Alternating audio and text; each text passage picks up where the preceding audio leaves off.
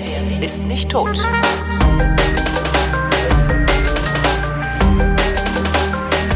Willkommen zum Politikunterricht. Äh, Der Lehrer im Hause ist Thomas Brandt. Hallo Thomas. Hallo. Und das Thema der heutigen Stunde ist die EU. die EU. Kriegen wir das Ja. in einer Unterrichtsstunde, kriegen wir das aber nicht behandelt, ne? Nee, nee. Und ich muss immer, wenn wir das darüber reden, muss ich immer daran denken, dass du gesagt hast, dass das furchtbar ist für Talkradio. Die EU. Ach so, ja, für Hörertalkradio, ja, weil es niemanden wirklich interessiert. Was aber, glaube ich, da daher kommt, dass es niemand wirklich versteht. Ja, und das ist auch die Herausforderung für den Lehrer. Ja. Also, es ist dies eines der katastrophalsten Lehrplankapitel, die wir so haben. Jetzt aus Lehrersicht, weil es interessiert wirklich keine Sau. Ähm, und deswegen fangen wir auch mit dem an, mit dem wir jetzt anfangen, nämlich Relevanz herstellen. Ja, okay. Jetzt bist du vielleicht am falschen Ziel, weil du kennst die Relevanz schon eher. Aber wir probieren es mal. Inwiefern ist denn die EU für dich relevant? Ähm, ich halte sie für das friedenssichernde Projekt äh, auf diesem europäischen Kontinent beziehungsweise auf dieser, der europäischen Halbinsel.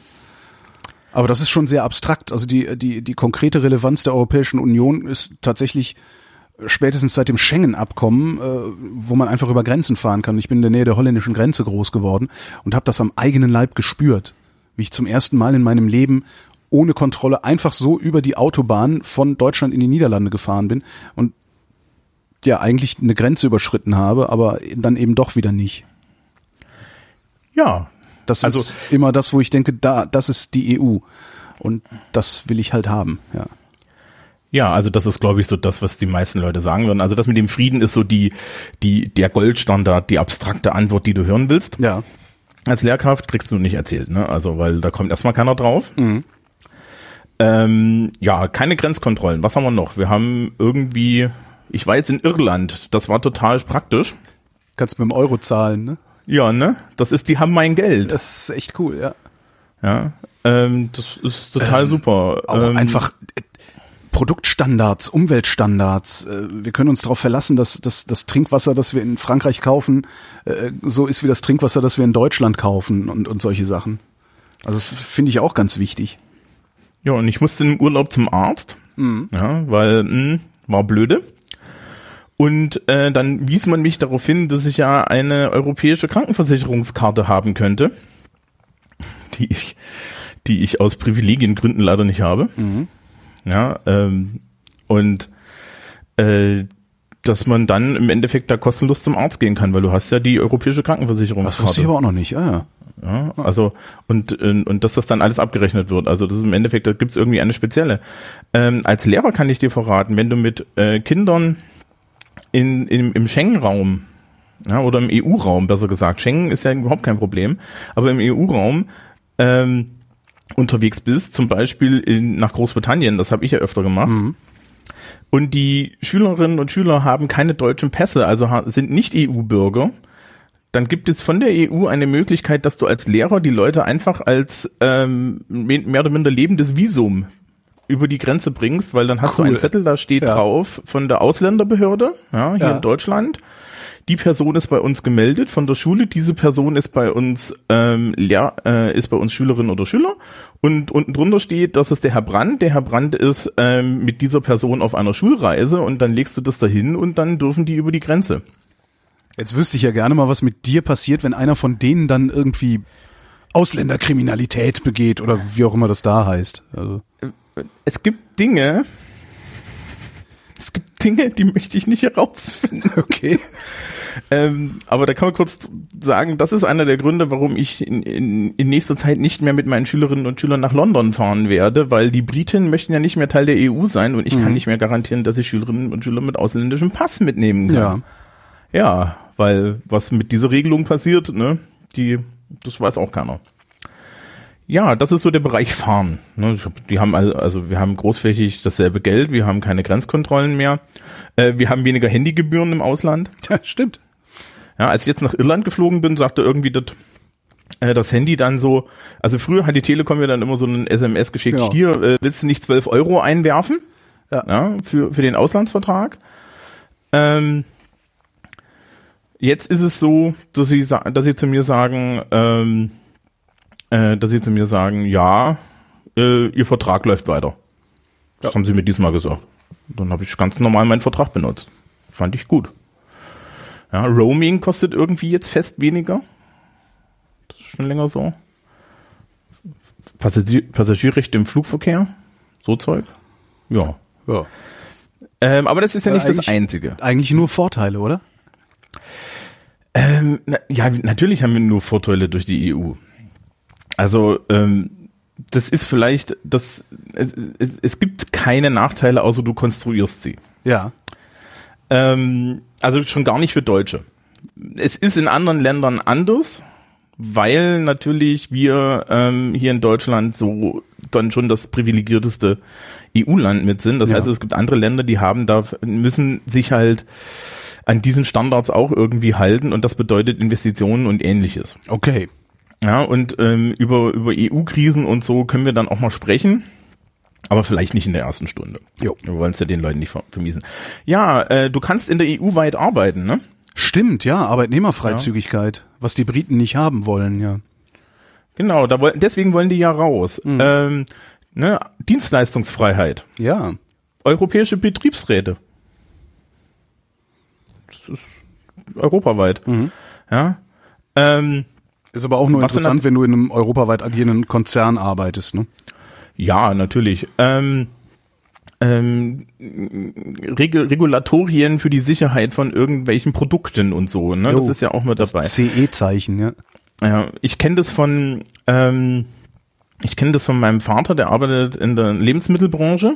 Ja, da gibt's so einen internationalen Standard, also da, da hängen dann die Amis sogar mit drin. Das ist der International Food Standard und das ist so so ganz krasser Scheiß. Ja, aber im Endeffekt äh, kannst du europaweit irgendwie Backmaschinen, also das ist im Bäckereigewerbe unterwegs, ähm, äh, Bäckereimaschinen kaufen und die sind dann alle so gebaut, dass sie diesem Standard genügen und so, ne? Und äh, die Hygienevorschriften sind so und so. Das ist, ist, also du kannst dir halt sicher sein, dass das, äh, äh, dass das alles irgendwie zertifiziert ist und da gibt's auch so richtig Audits und, und was nicht alles für einen Scheiß und die, die, die kommen dann einfach vorbei und auditieren dich und lauter solche Sachen. Äh, Landwirtschaft. Ja, ist auch so ein Ding. Dass, dass halt die Landwirtschaft äh, äh, generell zentral geregelt ist. Ja. Ne? Ähm, und dann natürlich solche Sachen wie ähm, Sch äh, Schüleraustausch. Habe ich damals auch gemacht. Ich bin äh, ein halbes Jahr nach Schottland gegangen und das war dann halt ähm, tatsächlich so die Sache mit Erasmus und so und dann kriegst Ja. du Geld und kriegst ein Stipendium und das war ja früher dann auch nicht so. Und für die USA zum Beispiel musst du dir bis heute einen ausreißen. Also das Ja. geht, aber das ist bei weitem nicht so angenehm. Ja, so Erasmus ist halt einfach, ja, und sie kriegen das alles anerkannt. Ne, äh, Bologna Ja. kann man jetzt natürlich nochmal im Detail sich überlegen, ob das so gut war. Aber eine, eine, eine Harmonisierung der Hochschulabschlüsse ist jetzt erstmal generell nicht eine blöde Idee. Jo.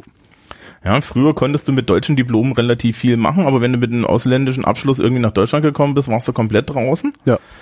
Mittlerweile geht's ein bisschen besser. Ähm, da gibt's nur eine interessante Sache hier in Deutschland, aber das hat jetzt wenig mit EU zu tun. Wir, wir nennen das nur. Es ist ganz komisch, wenn du aus, von Osten her nach Deutschland kommst, sind normalerweise oder von Südosten oder von Süden her sind deine sind deine universitären Abschlüsse immer nichts wert. Ja. Wenn du von Westen oder aus dem Norden kommst, schon.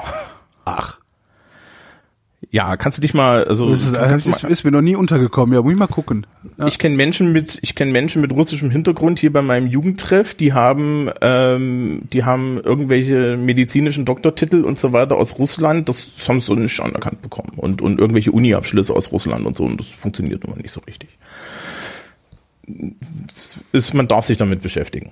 Aber ja, ähm, Kennzeichnung von Lebensmitteln, solche Sachen, ne, so Einkauf, ähm, ja, das sind die Sachen, die uns betreffen. Also ich meine, im- Endeffekt sind es die großen Dinge des Lebens und sie haben alle was mit Wirtschaft und mit Bildung zu tun. Und das Ja. ist, glaube ich, auch so der zentrale Punkt der EU. Naja, ist, ist ja historisch bedingt wahrscheinlich auch, ne? Ja, War ja eine europäische Wirtschaftsgemeinschaft. Genau. Wie hat das denn angefangen? Mit der? Montanunion hat das angefangen. Ja, mit der Montanunion. Damit, dass Frankreich und Deutschland gesagt haben, lass uns zusammen Bergbau betreiben, dann fallen wir nicht mehr übereinander her. Genau. Und danach kam relativ fix Euratom. Stimmt, ja, die gibt's auch noch. Ja. Da fliegen die, die fliegen die Briten dann ja auch raus. Ach du Scheiße, ey. Ähm, und dann kam die Europäische Wirtschaftsgemeinschaft. Wo es ja dann tatsächlich diese Fernsehsendung gab, eine Unterhaltungssendung, die hieß Einer wird gewinnen. Und das sind halt die Initialen der Europäischen Wirtschaftsgemeinschaft, EWG. Ja, das das ist, dafür bin ich jetzt, glaube ich, zu jung. Stimmt, Hans-Joachim Kuhlenkampf war, das ist Anfang der 80er hat das aufgehört, diese Sendung. Ja. Ja. Und ähm, da waren dann irgendwie Deutschland, Frankreich, die Benelux-Länder waren schon immer mit dabei, Italien. Mhm. Ja. Und dann wurde das halt immer mehr erweitert. Aus der EWG wurde dann irgendwann die EG. Europäische Gemeinschaft. Genau, man hat die nur umgenannt. Dann fiel halt die äh, der eiserne Vorhang und wir hatten die Osterweiterung. Mhm. Die Briten und die äh, Iren und so sind auch erst später hinzugekommen. Es sind auch bestimmte Länder nicht dabei. Ja, also so Schweiz und Norwegen. Aber Moment, die Briten, die, Briten und die Iren waren aber vorm Fall des Eisernen Vorhangs Ja, dabei. ja, ja, die waren also- in den, äh, die waren in den 60ern, glaube ich. eben, eben. Äh, nee, 70er, drei, ja, Großbritannien 1973, Irland, lass mich gucken, auch 1973. Mhm. Griechenland 1981, die sind dann später hinzugekommen. EU-Osterweiterung dann so ab 2000 eigentlich. Jo. Ne? Die Österreicher sind auch ein bisschen später mit dabei gewesen. Ähm, aber so, das System setzte sich dann halt langsam durch. Wer halt bis heute nicht dabei ist, ist Norwegen. Ja. Worüber die Norweger sich übrigens auch sehr aufregen. Also wenn man mit denen redet, die sagen halt auch, das ist doch alles scheiße, wir sind nicht in der EU, aber wir müssen uns trotzdem an diese Standards halten. Das ist mit den Schweizern Ähnlich, Das ist ja. mit den Schweizern genau dasselbe. Die halten sich, also die Schweizer, für die Schweizer ist es noch schlimmer, die müssen sich wirklich im Endeffekt, also die sind ja Mitglied in Schengen, die sind ja nur nicht Mitglied in der, in der EU, ne? Also Mhm. das ist so, die, die haben fast alle Verträge irgendwie mit unterschrieben, die so mit, mit Handel zu tun haben, aber die politischen Verträge haben sie nicht mitgemacht. Ja. Und ähm, jetzt, jetzt im Endeffekt, die Briten gehen jetzt dahin, wo die Norweger und die Schweizer schon sind, außer dass die Briten jetzt noch dafür bestraft werden. Das heißt also, ähm, ja, die Norweger und die Schweizer werden wahrscheinlich am Ende auf die Briten herabgucken können. Ja. Ja, weil ähm, das muss man sich auch auf der Zunge zu gehen. Also Brexit bedeutet im Endeffekt sich absichtlich politisch schlechter stellen. Wobei wir gucken mal, ne? wir, wir, wir, nehmen, wir nehmen die Sendung im August 2018 auf. Äh, schauen wir mal, was dann beim Brexit tatsächlich rumkommt. Ich glaube ja nicht daran, dass das jemals stattfinden wird. Ich glaube das schon. Das, das, da, wir werden sehen. Wir werden, wir werden sehen. Ähm, aber be bevor wir weitermachen, gibt es ein gibt es ein bisschen Trivia-Wissen aus dem ähm, aus dem Bereich Sachen, die wir eigentlich gar nicht wissen wollten. Und zwar, ähm, wenn du auf die Euromünzen guckst, da fehlt Norwegen, ne? Ah, Ich, ist mir noch Bei nie aufgefallen. Skandinavien. Doch, muss mal gucken. Und äh, das führt dazu, dass, äh, dass, dass der Rest der skandinavischen Halbinsel eine sehr charakteristische Form hat. Ich überlasse das jetzt dem Publikum herauszufinden, welche, aber es ist ein Muster, das wir alle kennen. Ich habe jetzt gerade keine Münze hier, aber ich guck dann später, ja. Ja.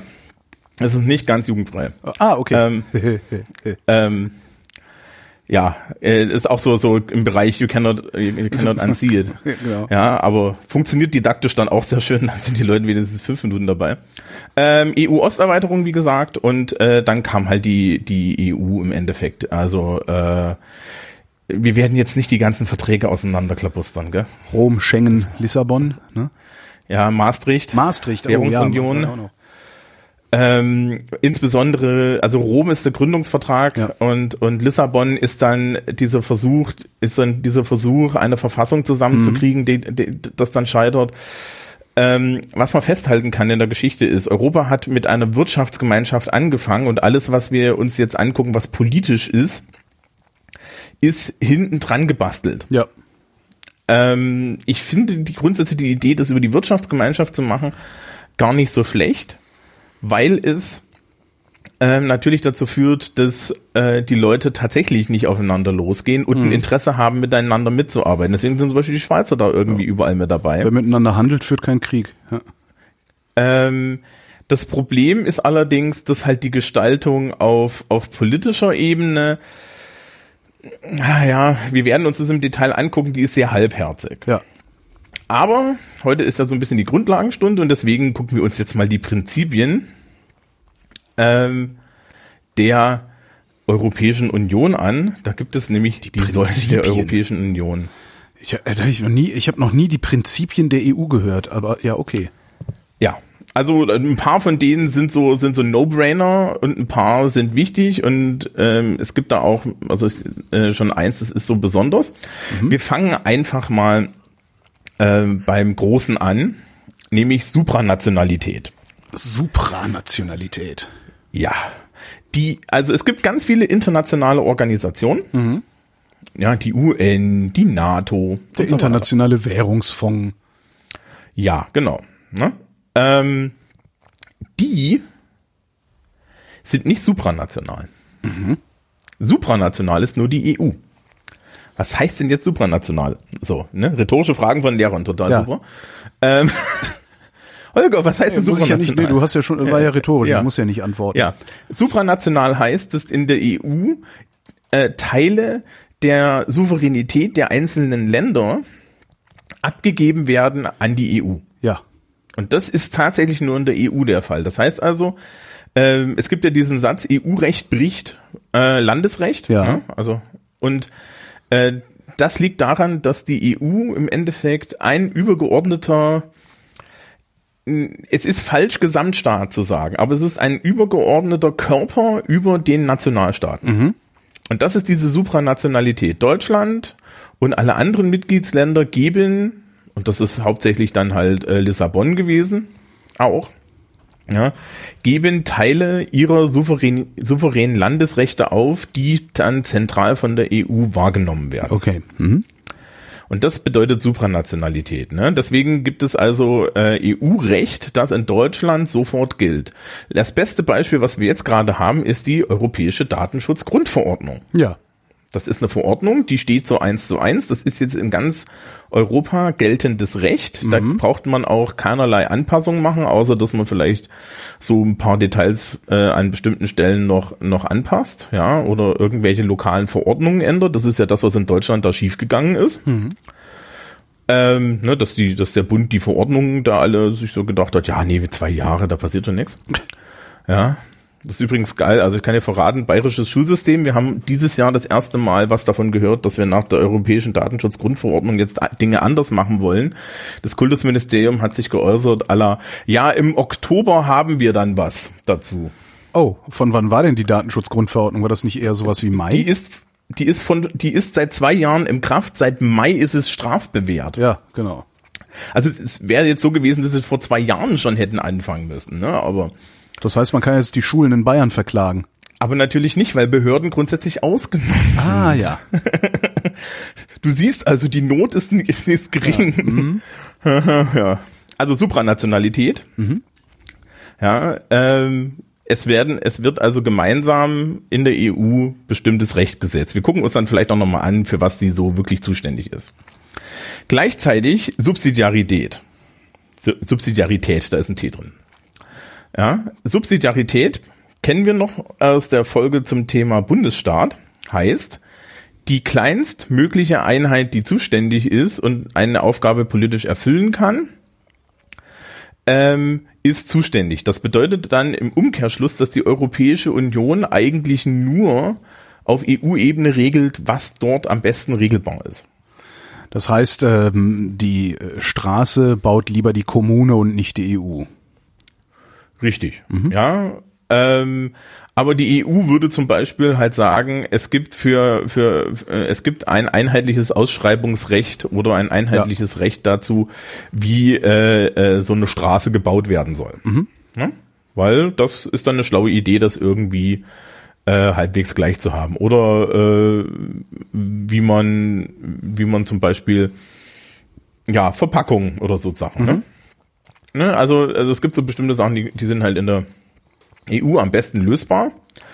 Interessanterweise gibt es ja ein paar Sachen, die sind in der EU technisch gesehen am besten lösbar und die machen wir ganz derzeit nicht in der EU. Welche wären das? Äh, Verteidigungspolitik, ganz vorne dabei. Ja. Sicherheitspolitik ja. ähm, gibt es zwar die GASP, die gemeinsame Außen- und Sicherheitspolitik. Ähm, da konkurriert die EU aber gleichzeitig mit der NATO und nachdem irgendwie ein Großteil der EU-Staaten auch NATO-Staaten sind, Mhm. ist da so ein bisschen, hm, ist das schwierig. Ne? Ähm, solche Sachen zum Beispiel. Äh, Währungspolitik, Finanzpolitik, wenn du dich mit den Wirtschaftlern unterhältst, und ich, ich glaube, da hast du doch auch in letzter Zeit so, so wieder mal Interviews gehabt. Ja, mit Ulrike Ja, die- die sagen die- so eine Vision Ja, entwickelt. Ja, die, die sagen dir alle, dass äh, dass im Endeffekt wir in Deutschland nicht nur eine, also in, Euro, in Europa nicht nur die Währungsunion brauchen, sondern auch die Fiskalunion. Jo. Weil wenn wir dasselbe Geld haben, müssen wir eigentlich auch die komplette Steuer und und und, Ja, und Wirtschaftspolitik. Also die Wirtschaftspolitik liegt bei der EU, ähm, die Währung liegt bei der EU, aber die Steuern liegen nicht bei der EU. Und Sozialpolitik liegt auch nicht bei der EU. Genau. Und das sind, hm, ja, es ist so eine Frage, wenn wir das eine da lösen, müssen wir eigentlich aus so einer systemischen Sicht den Rest auch dort lösen. Aber da geht's ja nicht um eine systemische Sicht, sondern da geht's ja wirklich um ähm, ja, Nationalismus. Ist ja, letztendlich ist es äh, stumpfer Nationalismus, der verhindert, Mhm. dass die EU sich weiterentwickelt. Ja. Der deutsche Für Sozialstaat. Für nationalstaatliche Souveränität gibt es durchaus ein Argumente. Ja, also es ist nicht, es ist nicht nur Nationalismus. Welche Argumente gibt's denn? Also welche, welche sinnvollen Argumente gibt's denn gegen eine Fiskalunion? Ähm, also Fiskalunion würde man würde man sagen, na ja, äh, man, man müsste das mindestens regional regeln. Ja, weil wenn ich jetzt wenn ich jetzt von der von der EU aus da einmal drüber bürste, dann ist es auch nicht gut. Ja, wir Deutschen sitzen jetzt immer in der Position, dass wir nur Nachteile von einer Fiskalunion Jo. haben, weil es uns natürlich ähm, auf jegliche Art gut geht in der in der EU. Ja, aber ist das nicht auch die Idee der EU, dass äh, Solidarität, ist das vielleicht auch ein Prinzip? Ja, das ist das nächste. Siehst du? Ähm, das, das, ja, aber das Problem daran ist, ähm, dass gleichzeitig es auch Leuten gibt, die, wenn du das allgemein regelst, ja, also, also von oben mit einheitlichen Regeln, die dann auch schlechtere Chancen haben. Dann würde ich zum Beispiel so an Griechenland denken oder so. Ja?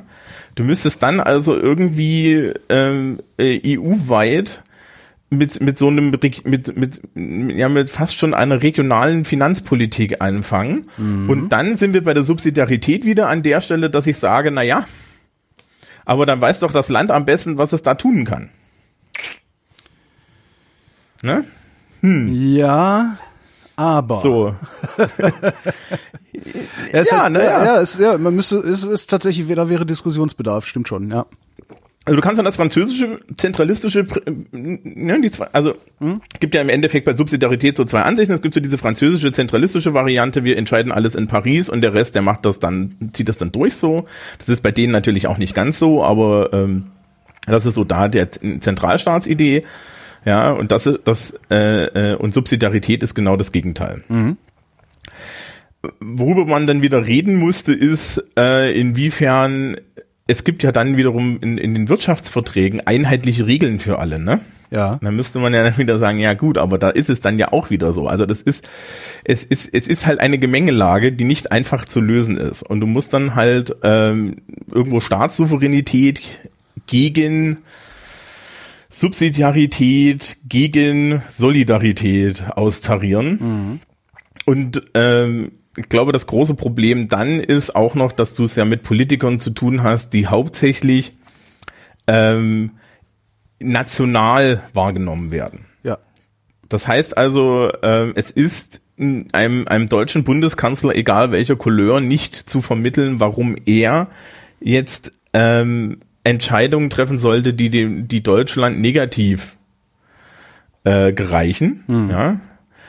Ähm, weil das kostet ihm hierzulande nur äh, nur Unterstützung und im Rest der EU kann dem, dem Rest der EU äh, die die mögen ihn dann, ist aber das gerade kann ihm ist gerade ein sehr sein, ne? gutes, sehr gutes Argument für eine Stärkung des Europäischen Parlamentes, was du da gerade sagst, ne? ja, da das Auflös also Abbau des Demokratiedefizits, weil dann kann irgendwann der deutsche Bundeskanzler äh, gar nichts mehr sagen. Also weil dann ist es nämlich tatsächlich von der EU beschlossen. Im Moment ist es ja so, dass die nationalen Politiker immer nur auf die EU zeigen, wenn äh, irgendwas nicht so läuft, wie sie es gerne hätten. Aber am Ende Ja, letztlich wobei- auch dran beteiligt waren. Also das ist ja alles so ein ganz komisches, äh, ja, naja. Kommen wir vielleicht auch noch zu den Ja, wir, Institutionen. wir, ne? wenn, wenn wir bei den Institutionen reden wir da mal drüber, das ist nämlich ganz spannend. Äh, und auch wie das so gespielt wird, weil da gibt's tatsächlich eine, eine Dualität zwischen den nationalstaatlichen Ja. Politiken und so weiter. Und es sind ja auch erstaunlich viele Menschen in den EU-Institutionen direkt von Regierungen abhängig. ja. Okay, äh, dann gibt's Rechtstreue, das heißt also äh, in der EU, die EU ist an sich ein Rechtsstaat, das Ja. verwundert uns jetzt hoffentlich nicht. Das steht auch in den Gründungsakten mit drin. Ja, es gibt auch die Europäische Menschenrechtskonvention, Mhm. ähm, die man unter, unterschrieben und ratifiziert haben muss, an die man sich halten muss. Ähm, dann Bereitschaft zum Kompromiss habe ich noch als Prinzip der Europäischen Bereitschaft zum Union. Kompromiss. Ja. Ja. Ähm, Sag das mal den Polen und den Ungarn. Ne? Ja, naja, also dass der Witz ist, es gibt bestimmte Sachen, die in der EU nur einstimmig gehen. Ja. Tragischerweise sind das genau, sind das genau die Sachen, äh, das sind genau die Sachen, die verhindern, dass man den Ungarn zum Beispiel mal ein bisschen auf die Finger klopft, weil die da gerade den äh, demokratischen Rechtsstaat aushöhlen. Ne? Ja, aber das Problem mit der Einstimmigkeit an der Stelle ist, es gibt halt in einer supranationalen Organisation niemanden, der drüber steht. Ja. Ja, und ähm, nachdem da die Souveräne aufeinandertreffen, was hast du denn für eine Möglichkeit? Ja. Ja, es geht halt nicht anders. Das ist auch immer das Problem. Ja, also das, das, das Problem dieser, dieses supranationalen Konstrukts ist dann tatsächlich, äh, dass es äh, im Endeffekt niemanden gibt, der auf der Ebene irgendwie eine Regelungskompetenz hätte. Jenseits müsstest halt von Leuten, die sich auf Augenhöhe gegenüberstehen. Ja, du müsstest halt sowas einziehen wie eine Zweidrittelmehrheiten oder sowas. Also wirklich Ja, gibt's ja. starke Mehrheiten ähm, und die dann tatsächlich auch über dieses äh, Kompromissprinzip stellen. Wäre ja eine Ja, Möglichkeit. und es gibt ja auch Minderheitenschutz, das ist dann das dritte, nämlich, äh, äh, also das letzte Prinzip, was ich hier noch habe, nämlich ähm, je, auch die kleinen Länder haben Mindestsitze im Europäischen Parlament. Ja. Ja, also und des, deswegen ist diese Einstimmigkeit aber auch so wichtig. Ja, Ja. weil dann kann nämlich, äh, wenn wir rein mit Mehrheiten vorwärts gehen, im Parlament und auch in, in den anderen Gremien, auch wenn die da alle eins zu eins sitzen, ja, dann kannst du gegen, gegen Frankreich und Deutschland gar nichts machen, ja, und ähm, dann ist aber auch die Idee, dass die EU irgendwie friedensstiftend ist, ein bisschen durch, weil dann ist sie nur noch der Spielball der Franzosen und der Deutschen. Und das wollen wir nicht. Ja, es sei denn, du sagst One Country, One Vote. Ne? Ja, und dann sind wir wieder beim Einstimmigkeitsprinzip. Nee. Naja, One Country, One Vote und Zweidrittelmehrheit für, Beschl- für EU-Beschlüsse. Und dann kannst du natürlich gegen Frankreich und Deutschland was machen. ja, das ist bei, dann ist es beim Parlament halt zu Ende, weil da geht das Das nicht. stimmt, ja. ne? Also, Aber dann, dann ähm, bräuchten wir ein europäisches Parlament und nicht, ja, haben wir doch. naja, nicht wirklich, ne? Weil ich kann keinen spanischen Europakandidaten wählen. Ja, es, es, Aber das es, möchte ich ja es vielleicht. Ist, es ist ja jetzt an der, in der Diskussion mit Brexit, ähm, dass, dass die, das, was da übrig bleibt, ja, da, da bleiben ja, ähm, da bleiben ja die, die Sitze der, der, der Engländer dann am Ende übrig. Stimmt, ja. Und da, da, da gibt's ja schon die Idee, äh, da gibt's ja schon die Idee, dass, ähm, dass man da dann tatsächlich die ersten internationalen Listen macht. Ja, man hat sich aber entschieden, das bei der nächsten Europawahl erstmal nicht zu machen und ich glaube, Deutschland hatte da was mit, mit zu tun. Ne? Ja, natürlich. Ja. Ja, das würde Ähm, halt auch Deutschland aushebeln, ne? Weil ähm, warum sollte ich dann, warum sollte ich noch einen deutschen, von einer deutschen Liste was wählen, wenn ich auch von einer internationalen Liste was wählen kann, die mir im Zweifelsfall viel näher ist, weil ich zum Beispiel an einer Landesgrenze wohne oder sowas. Ne? Ja, genau. Okay.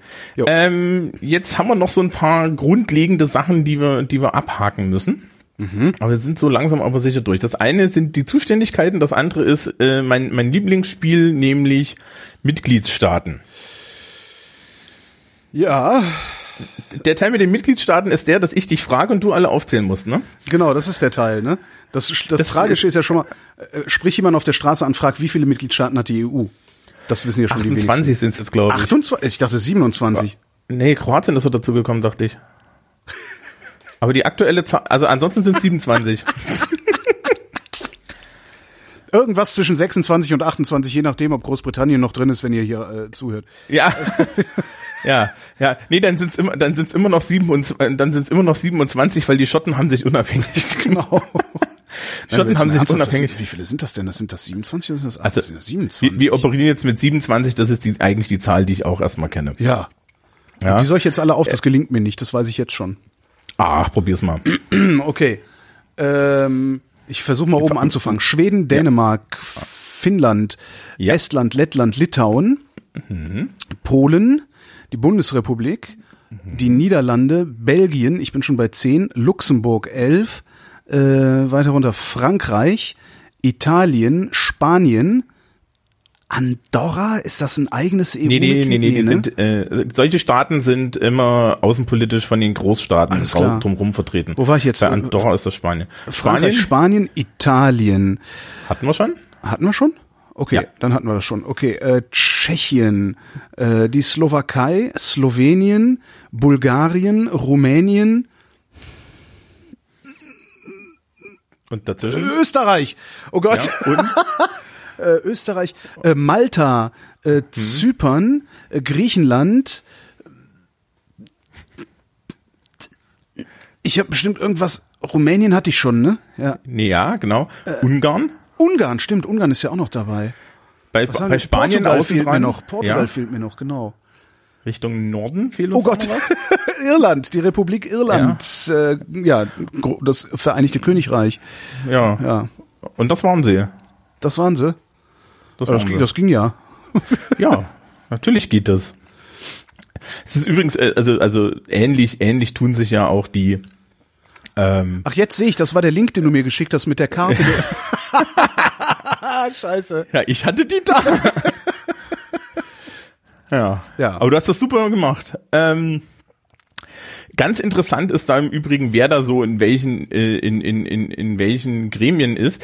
Ähm, es sind ja mehr Länder in Europa als in der EU. Ja. Ne? Aber es gibt hier eine Sache, die machen wir jetzt schon mal deutlich, darüber reden wir dann aber in der Institutionensendung eh nochmal. Es gibt den Europarat. Und was hat der Europarat mit der EU zu tun? War das jetzt eine rhetorische Frage oder war das Nee, das war eine Fangfrage. eine Fangfrage? Ähm, der Europarat, das ist die Zusammenkunft der Regierungschefs der europäischen Nein, Länder, das oder? Ist der, das Nee. ist der Europäische Rat. Oha. Der Europarat ist ein eigenes Gremium, das f- lange vor der EU gegründet wurde, nämlich so direkt so nach dem Zweiten Weltkrieg eigentlich schon. Aha. Und der Europarat hat mit der Europäischen Union nichts zu tun. Ach. Und weitaus mehr Mitglieder als die EU. Ah, Ja? wieder was gelernt. Und deswegen müssen wir dann, wenn wir über Institutionen auch reden, aufpassen, weil es gibt den Europarat, den Europäischen Rat und den Rat der EU.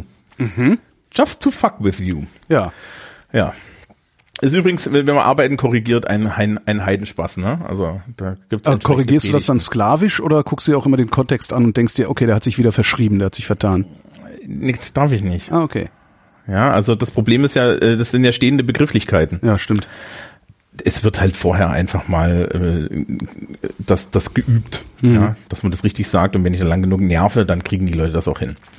Okay, ähm, jetzt gucken wir uns auch an, für was die EU zuständig ist. Die meisten Sachen haben wir eigentlich schon gesagt. Ja, Wirtschaftspolitik, also Außenhandel, Währung, Wettbewerbsrecht, Zollunion ist reine EU-Sache. Sozialpolitik, Sicherheits- und Verteidigungspolitik, Umweltpolitik, Verkehr, Landwirtschaft, Energie, Verbraucherschutz, Forschung und Entwicklung. Stimmt, Teilen Forschung und Sie Entwicklung, sich? ja. Teilen sie sich mit den Mitgliedsländern. Forschung und Entwicklung ist ja ganz groß. Ne? Ähm, Geht ja auch national überhaupt ja, nicht mehr. Das genau, ne? Das, ist, das kennst, das kennst du doch bestimmt vom Resonator, Ja, dass dann genau. irgendwie die Leute immer sagen, ja, wir sind jetzt hier in diesem EU-Projekt und Ja, so. ja, klar, das ist, äh, anders Ja. ist das gar nicht zu machen, ja. Und ähm, was unter äh, äh, was tatsächlich ganz lokal geht, ist halt die lokale Bildungspolitik, die Kulturpolitik, ja, äh, und Militär, äh, Zivilschutz und ähnliches. Moment, dafür Da sind die nicht zuständig. Dafür sind die nicht zuständig. Okay. Ja, also es gibt halt keinen europäischen Sportminister. Nee. Das wäre auch ein bisschen wär's- komisch, das oder? wär- Ich finde schon lustig genug, dass es einen deutschen Sportminister gibt. Also warum soll es dann nicht einen europäischen geben? Ich auch nicht. Also aktuelle Sportminister Der ist aktuelle Sportminister doch Horst. ist, ja, genau, Horst Doch Seehofer. Horst. Ja, den möchte ich auch mal wieder in Ball treten sehen. Äh, ja. Also erstmal muss er die Heimat in Ordnung bringen. Ja. Naja, das werden wir sehen. Also, Wir schweifen ab, das ist hier eine Unterrichtsstunde. genau. Ach, das ist, das war ja auch. Ja? Aber gut. Ähm, dann sind wir eigentlich mit, mit, mit den Grundfragen der EU durch. Also wir haben es zu tun mit einem supranationalen Gebilde. Ja, es, es, es, wir sind kein Bündnisstaat, wir sind auch kein Staatenbund. Das ist was anderes. Okay. Ähm, 27 Mitgliedsländer. Ist übrigens auch ganz interessant, ne? Also es gibt ja Mitgliedsländer, die sind in verschiedenen Verträgen nicht drin. Ja, die Währungs, die Währungsgemeinschaft ist ja kleiner als die EU zum Beispiel. Ja. Ja, und dann ist Schengen nochmal so eine extra Sache, wo bestimmte EU-Länder nicht in Schengen drin sind. Also zum Beispiel Irland ist auch nicht mit drin. Ja, also Freizügigkeit ist nochmal eine extra Geschichte und dann gibt's wiederum, ne, die, die Schweizer sind, in, haben, haben Schengen unterzeichnet und sind Wobei- nicht Mitglied der EU. Arbeitnehmerfreizügigkeit haben die ihren aber. Ja, weil das ist EU-Binnenmarkt. Ah, okay, das ist wieder Binnenmarkt. Okay, ja. Mhm. Ja, das ist ja das, wo dann, wo dann, ähm, wo dann die die äh, Engländer und die Amerikaner, also Briten raus wollen. Die Engländer und die Amerikaner, genau. Ja, ich weiß nicht, ob die, die Amerikaner da vielleicht Versprecher, wollen. genau. Es, äh, Brexit, wie gesagt, wird sich sehen. Wir, wir, wir, das, wir werden das sehen. 29. März 2019. Wir Genau. werden sehen, genau. Im Mai wollte ich dann nochmal nach London übrigens 2019. Mal gucken, ob das geht. gucken, bevor die Schotten fallen oder was. Ja, oder ob ich ein Visum brauche oder sowas. Ich werde berichten. Ja, bestimmt. So, dann äh, Hausaufgaben gibt's keine? Nee, Hausaufgaben gibt's keine. Also ich, ich gebe auch normalerweise keine Hausaufgaben Sehr in. Sozialkunde auf. Oder selten. Dann machen wir Wenn das dann jetzt. so längliche. Dann machen wir das jetzt auch nicht. Vielen Dank, Thomas Brandt. Ja. Tschüss. Und euch danken wir für die Aufmerksamkeit.